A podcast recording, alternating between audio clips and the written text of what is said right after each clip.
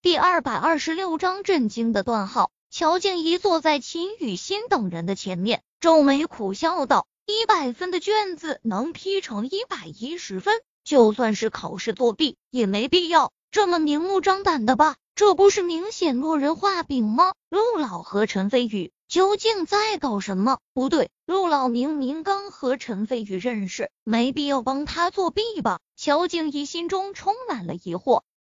陆卫东早就料到了众人的反应。所以也没生气，笑道：“大家安静一下，你们放心，我会给你们一个满意的答复，绝对会让你们心服口服。”心服口服这四个字，着重咬了下，凸显着陆卫东对陈飞宇的信心。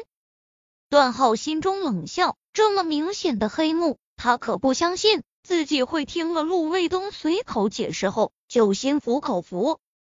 场面很快就安静了下来。无数双眼睛时不时的盯在陈飞宇的身上，如果是其他人，估计早就在周围恶意怀疑的目光下胆怯了。然而陈飞宇神色淡然，对周围的目光丝毫不在意，甚至嘴角边依然挂着淡淡的笑意。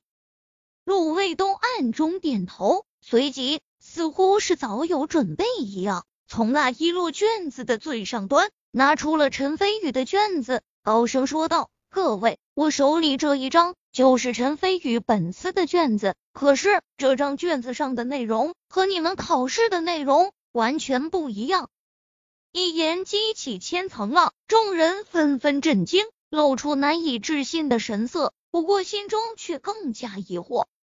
陈飞宇虽然之前已经猜了原因，不过。听到陆卫东亲口承认后，心中还是小小的惊奇了一下。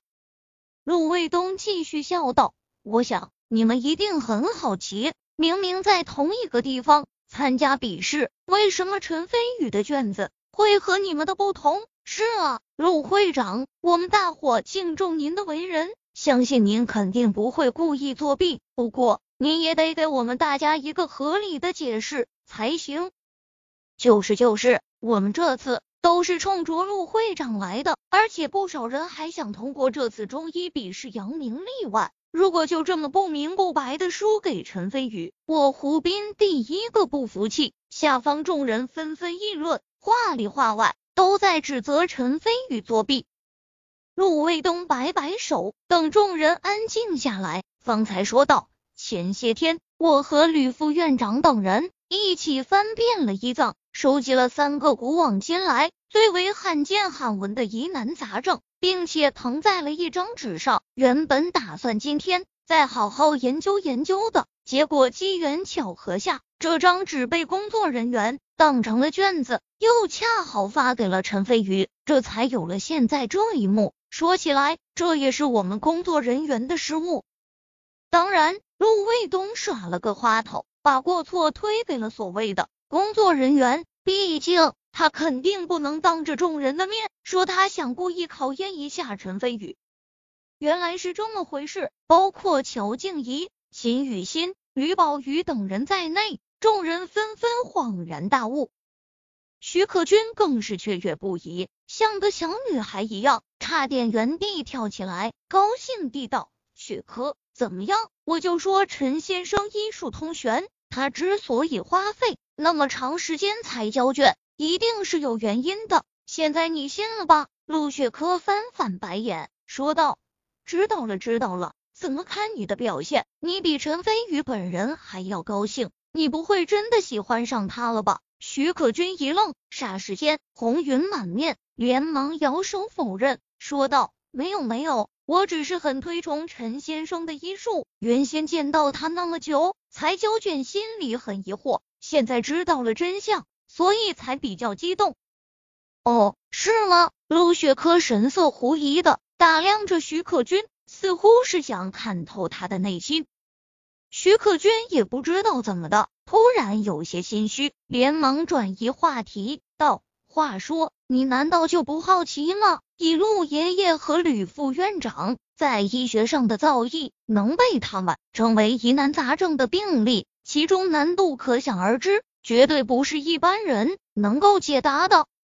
你的意思是说，陆雪珂想到个很惊讶的事情，说道：“陈飞宇把那些疑难杂症全都给解开了，极有可能，不然的话，陆爷爷也不会这么有底气的给陈先生一百一十的高分了。”徐克军坚定地道：“应该不可能吧？”陆雪珂勉强一笑，说道：“连我爷爷都觉得棘手的疑难杂症，陈飞宇能解开其中一个病症，就已经很了不起了，怎么可能全给解开？”这时，只听陆卫东扬起手中的卷子，高声道：“这张试卷上每一个疑难杂症都是千古罕闻。”就连我和吕副院长等人都觉十分棘手，但是陈飞宇不但全给解开了，而且答案近乎完美，连我们几个老家伙看了都惊奇不已。所以，我们一商量，决定给陈飞宇一百一十分，既是对陈飞宇的嘉奖，也是对他的弥补。此言一出，众人尽皆骇然，顿时无数双目光。再度齐刷刷看向了陈飞宇，陆雪珂更是震惊不已，一双美丽的双眸滴溜溜的打量着陈飞宇，神色间又是惊讶又是好奇。陈飞宇很坦然，甚至心里还有些不满，那么难的三道题才给一百一十分，陆卫东这个中医协会协会也忒小气了。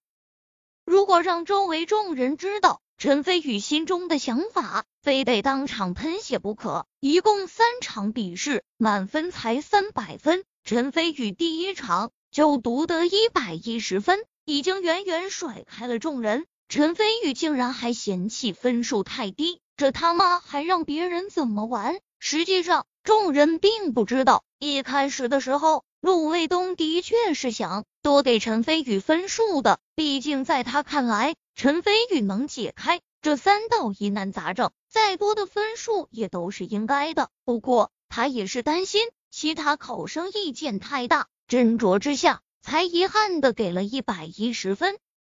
突然，段浩目光阴滞，腾的一下站了起来，高声道：“陆会长，就算陈飞宇解答出了三个疑难杂症，但是就因为这一点，就给陈飞宇一百一十分。”我觉得太过草率了，说不定我们大家伙也能解开呢。那是不是我们也应该的一百一十分？严格来说，他是认为自己能解答出来，因为他自认为在同龄人当中，除了少数几个人外，绝对以他医术为首。既然陈飞宇能解答出来，那我段浩同样也能。段浩紧握双拳，心中充满了自信。以及对陈飞宇的轻蔑，众人也都反应过来。虽然大多数人有自知之明，知道自己不一定能解答出来，但是有个机会总要试一试，所以纷纷附和起来。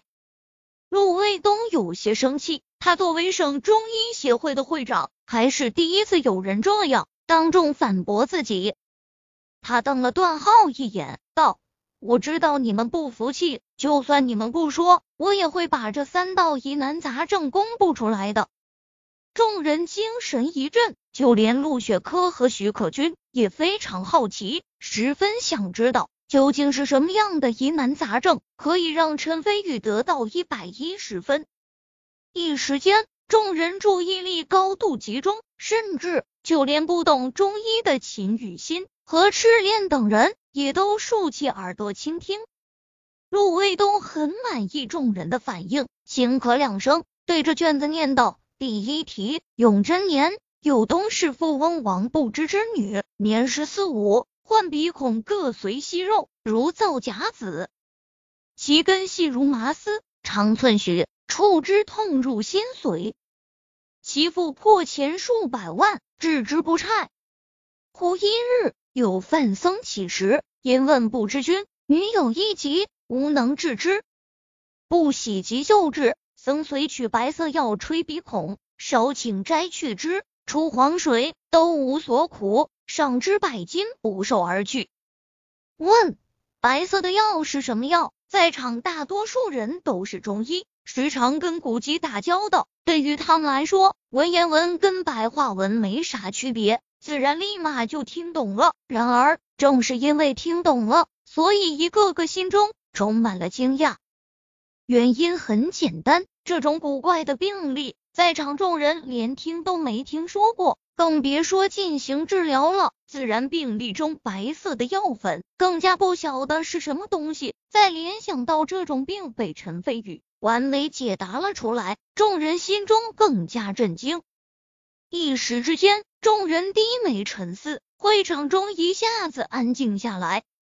陆雪珂小声惊讶道：“这种病例真是闻所未闻。可君，你可是中医世家的传人，你知道这是什么病不？”徐可君神色间充满了疑惑，思索了片刻后，摇摇头，说道：“我也不知道这是什么病，更不知道该怎么治。”说完后，徐可君自嘲一笑。他虽然很推崇陈飞宇的医术，甚至对陈飞宇还有种异样的情愫。但是想到在自己的最擅长的领域里，竟然比陈飞宇差了这么多，心里难免会有失落的感觉。另一边，段浩也紧紧皱起了眉头。他祖上曾是宫廷御医，用出身名门这个词来形容他，一点都不过分。然而，家学渊源如断后，竟然对这道疑难杂症束手无策，甚至。他相信，就算是他的爷爷来到这里，同样也没办法顺利解开这第一道题。